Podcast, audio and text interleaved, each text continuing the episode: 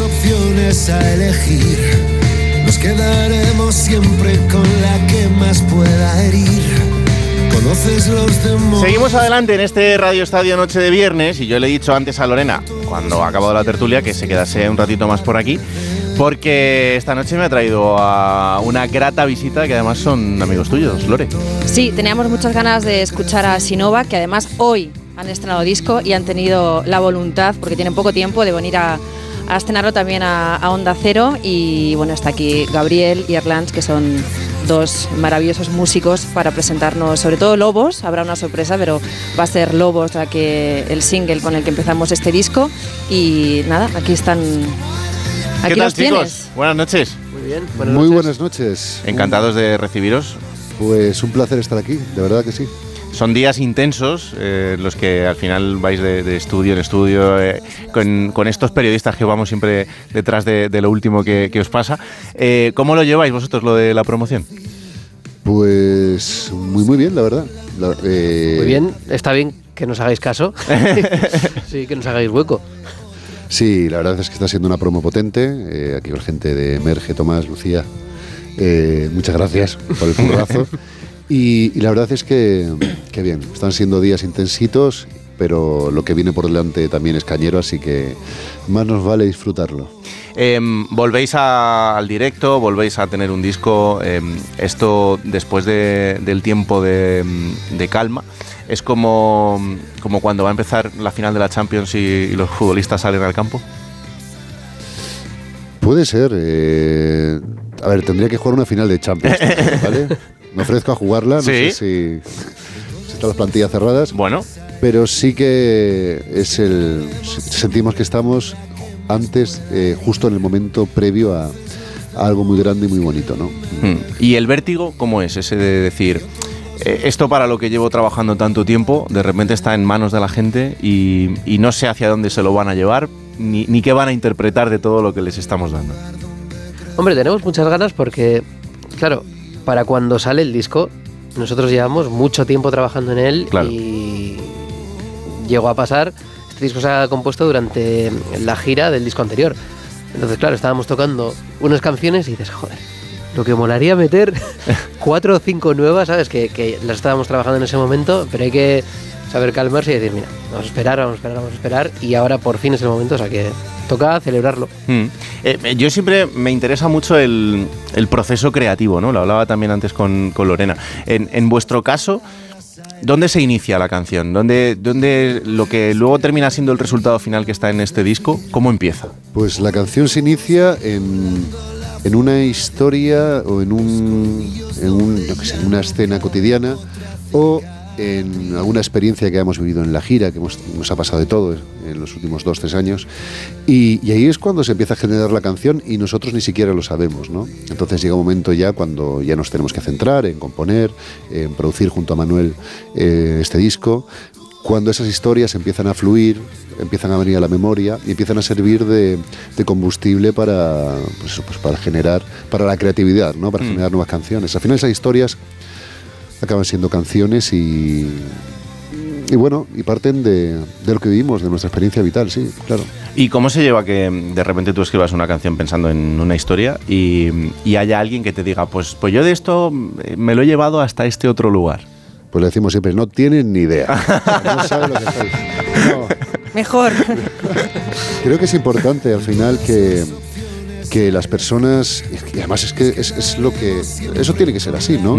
Que una canción, el significado, la interpretación de la persona que escuche esa canción sea tan importante como la del propio autor, Mm. ¿no? Porque, porque es así, yo puedo escribir una canción, nosotros podemos escribir una canción con un significado muy claro, incluso con una letra muy explícita, y que eh, tú la cojas de otra manera y va a ser- eso es lo que, lo que va a ser cierto, lo que va a ser real para ti y lo que te va a aportar de alguna manera, ¿no? Entonces es, mm, tiene mucho más sentido que, que ese sea el sentido, para la redu- la redundancia, que el que le dimos nosotros a la hora de escribirla, ¿no? Mm. Eh, ¿Se llega a, a odiar una canción Propia o ajena. propia?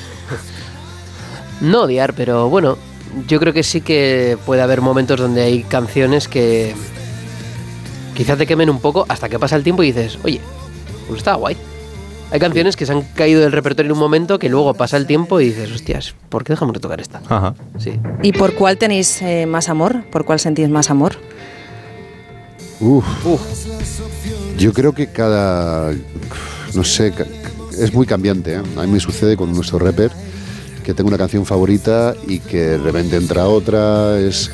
No sé, eh, va cambiando, sí. Y según las etapas de cada uno, según el momento en el que te encuentres, pues. ¿O por lo que se genera con el público? ¿Cuál es la que, la que siempre os piden, la que no puede faltar? La sonrisa, Mirlo. La, la sonrisa intacta yo creo que fue una canción que encima con esa canción pasa una historia curiosa que es que en el momento que la compusimos no estábamos buscando un, un hit ni nada estábamos haciendo canciones para el disco y fue como está bien está bien sin más vamos a dejarlo en está, está bien pues es la canción que más le gusta a la gente yo diría en- hasta el punto de, de que ha ido retrasándose en el, en el repertorio Mm. de empezar en un punto más o menos temprano en el repertorio a ya estar acabando el bis. O bueno, tampoco voy a hacer spoilers del, del repertorio.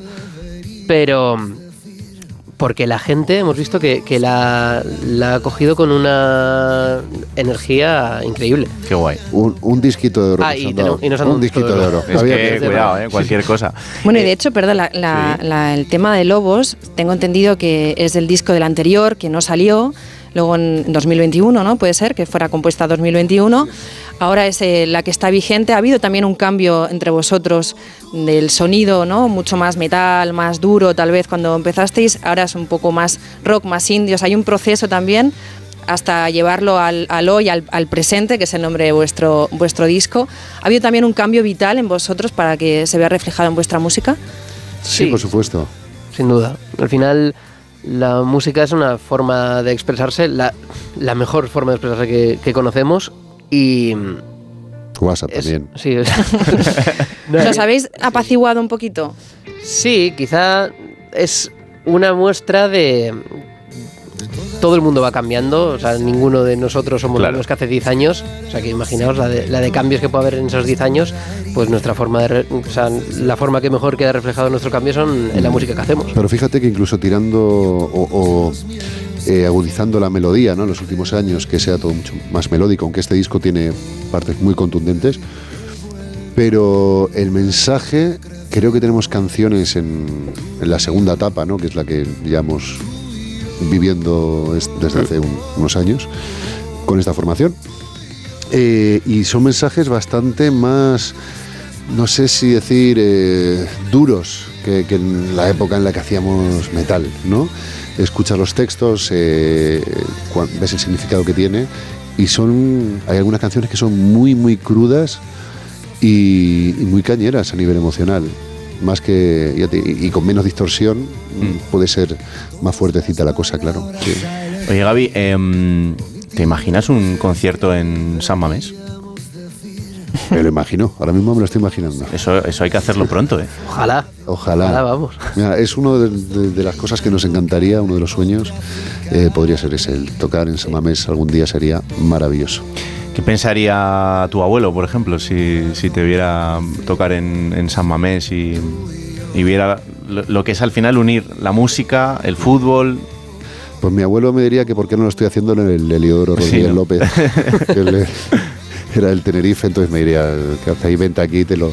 Claro. Así que habría que hacer dos bolos, uno en Ah, Samamés bueno, hacemos dos. y otro en el Heliodoro, sí, Hacemos por supuesto. dos. Esa vena del fútbol que, que también te, te inculcó de niño eh, y que ahora la mantienes con el, con el paso del tiempo, ah, desde la distancia, desde las giras, desde el tener que ver los partidos de los hoteles, pero al final es algo que, que va dentro también. ¿no? Sí, fíjate que últimamente estoy más desconectado eh, del fútbol, pero sí que he sido muy futbolero. Sí, Mm. sí. He sido muy futbolero, pero a mí me gustaba. Soy el Tenerife, por, por- por- ese cariño que se tiene. Claro. eh, porque no tengo. O sea, es así. Ya, ya vine así, ¿vale? No lo puedo evitar. Pero sí es verdad que a mí me gusta el fútbol y podía disfrutar, fíjate, del Madrid, eh, del, pues, de los Galácticos, que Mm. era una gozada, del Barça de Guardiola, de.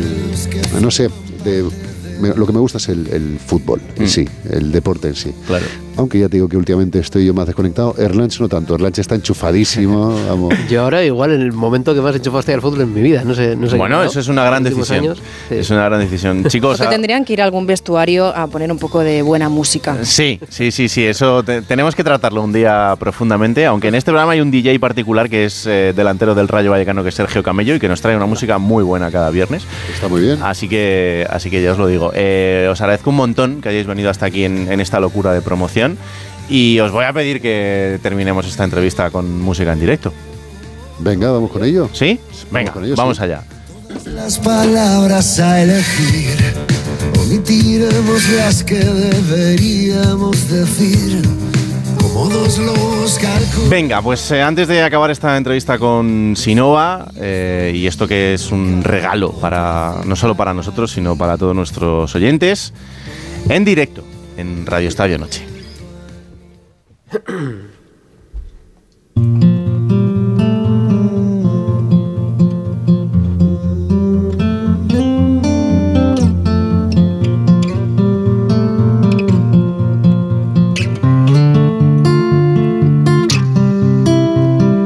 Último café, aterrizamos antes de lo que esperaba.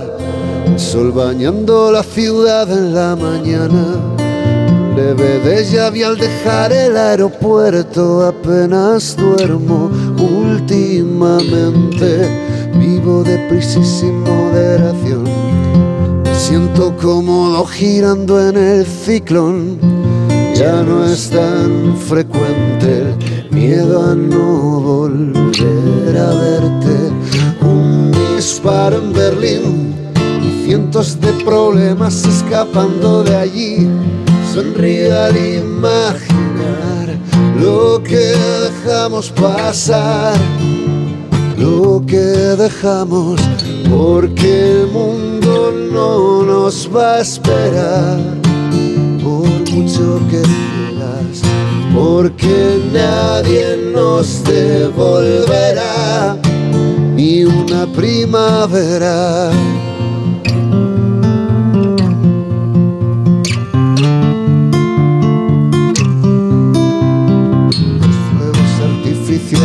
Abren los portales del verano. Las luces bailan entre las ondas del lago.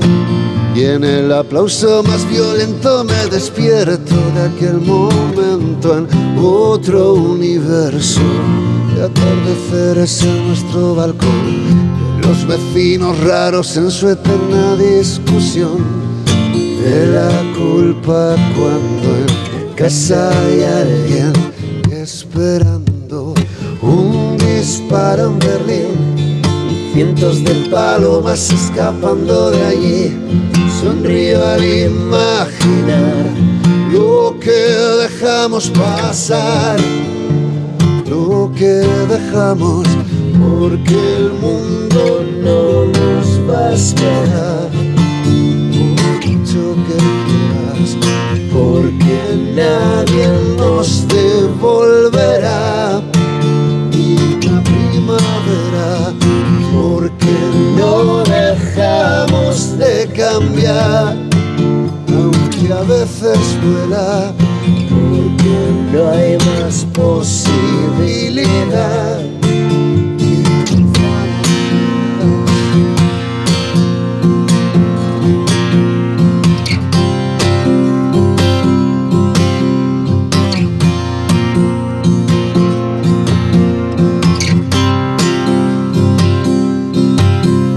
Sombras y luces de neón, besos que liberan estallidos de color, siluetas que cruzan veloces la estación, imágenes y voces que serán solo un rumor.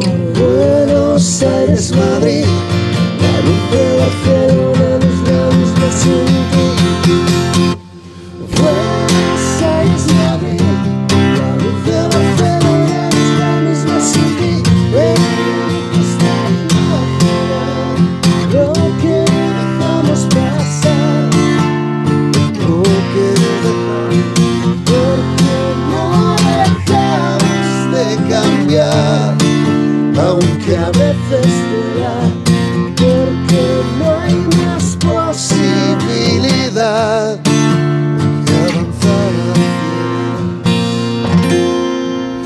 Wow, un lujo, Sinova en directo aquí en Radio Estadio Noche. Chicos, salud y buena música. Muchísimas gracias, un placer enorme. Nos vemos pronto.